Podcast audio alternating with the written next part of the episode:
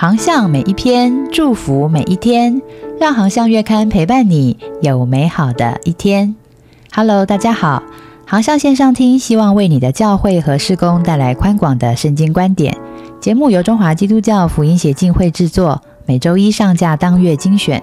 欢迎喜欢的朋友关注、分享或到官网阅读更多文章，也欢迎你的奉献支持哦。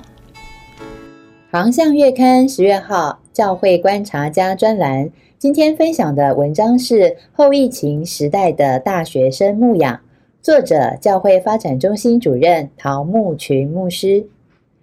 最近回到母会陪孩子聚会，我才发现高中时期真的是我信仰打下最深根基的时候。每一天灵修，认真听讲道，还做笔记，自己翻找属灵书籍。我从高中就开始研究各教派的历史，比较神学差异，所以现在做教师报告是我最开心的事。但是如果没有大学时期在团契学习、组织聚会、办福音茶会、跟同学分享信仰、在课堂辩论、下课后还和浩林牧师一起组乐团，是的，我们认识有二十年以上了，我可能也缺乏对福音的动力与热情。就算有过去学生时期的奠基，但是这几年，老实说，我在几间教会带领年轻人，再加上疫情的影响，对于学生的牧养，仍然觉得自己好像缺乏策略与方法。教会对青年事工的无力，从二零二二年出版的教师报告就可以看出端倪。从数据上来看，二零一七年全台的儿童主日学学生有十万多人。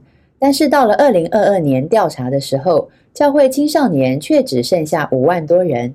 如果儿童主日学的学生一个都不少的顺利升到国高大学的阶段，而且都留在教会，那么现今教会青少年的人数绝对大于我们所调查到的数字。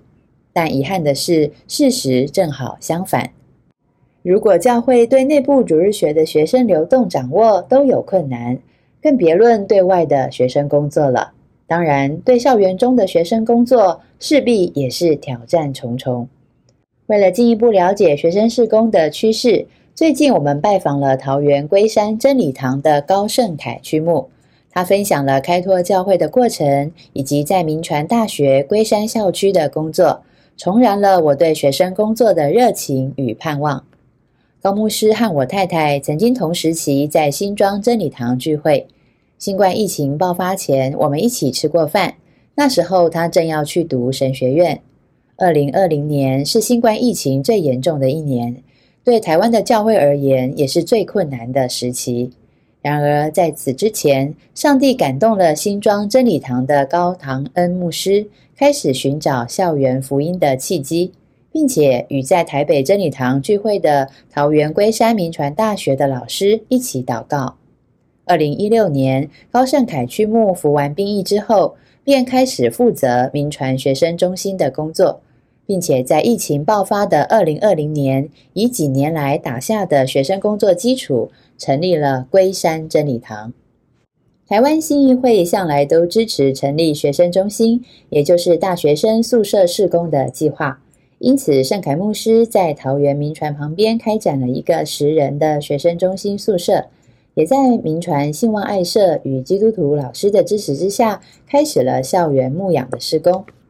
桃园民传学生中心这个侍奉据点，并非只让基督徒学生参加，它也让对学校旁低价宿舍有兴趣的大学生能够相互认识。住宿的基督徒学生，并非都是我们教会的会友，也有外教会的基督徒，或是民传信望爱社的同工。圣凯牧师说，不论来自何处，租住者都要遵守共同的宿舍规定，就是一起成根聚会。于是，宿舍年轻基督徒的生命被更新了，更有负担，成为校园福音工作的领袖，甚至和学校的其他团契小组串联起来。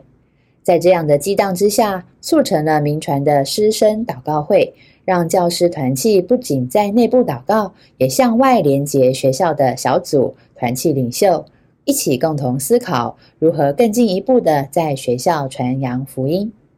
圣凯牧师也和正大的曾正南教授合作，在正大之外发展出全台第二个推广资讯下乡概念的大专服务性社团苏比社。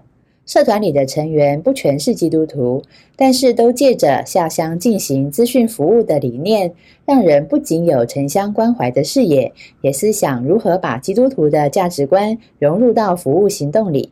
这样的集结，让许多的大专年轻人愿意投身于此。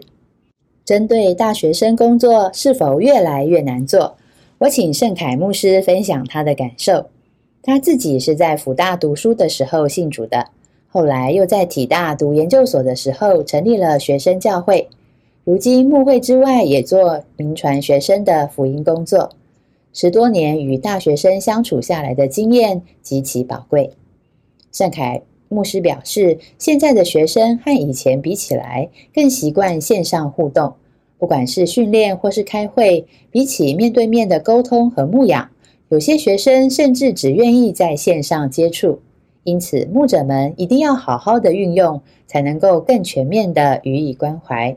他说：“我们必须帮助学生明白，不能只活在网络上，而是在实体世界里也要有与人建立温暖与团契生活的能力。其次，现在做大学生工作需要更多元化。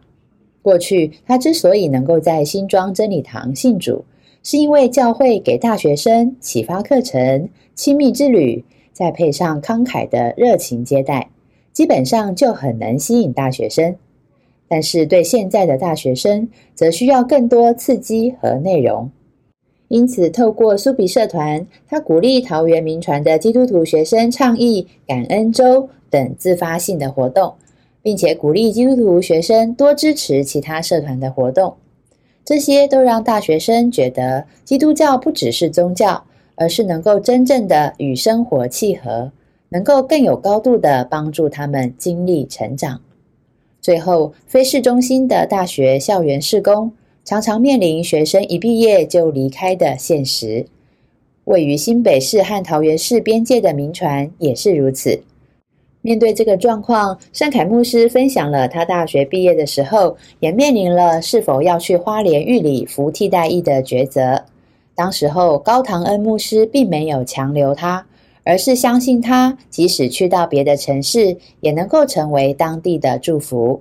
如此的远见，为盛凯牧师奠定了服侍的视野，以至于如今的他，不论在哪里，都能够以成全神国度的心胸来服侍。什么样的牧者就会带出什么样的羊。我看到一位年轻牧者，保持着对学生的热情，在大环境最困难的情况下植堂，并且从零开始进行学生试工，用最谦卑的态度，让服侍的对象都喜爱与他一起成长，一起团契。求主让我们能够看到更多的圣凯牧师。让更多台湾学生事工的服侍者也能够有这样的热情与摆上，一起来培育台湾教会的下一代。还喜欢今天的航向文章分享吗？愿这篇文章祝福您对大学的福音事工工作更有负担、更有热情。我们下一篇见。接下来是广告时间。波斯湾二零二四宣教意向之旅开始报名喽！我们将在明年二月二十二号出发，三月七号回到台湾，途经阿曼、巴林、沙地阿拉伯、阿拉伯联合大公国。即日起开放报名，到十一月三十日为止，限额三十位。请上网搜寻中华基督教福音协进会普世宣教中心最新消息。或电洽零二八六六零一零七零分机一五四前姐妹。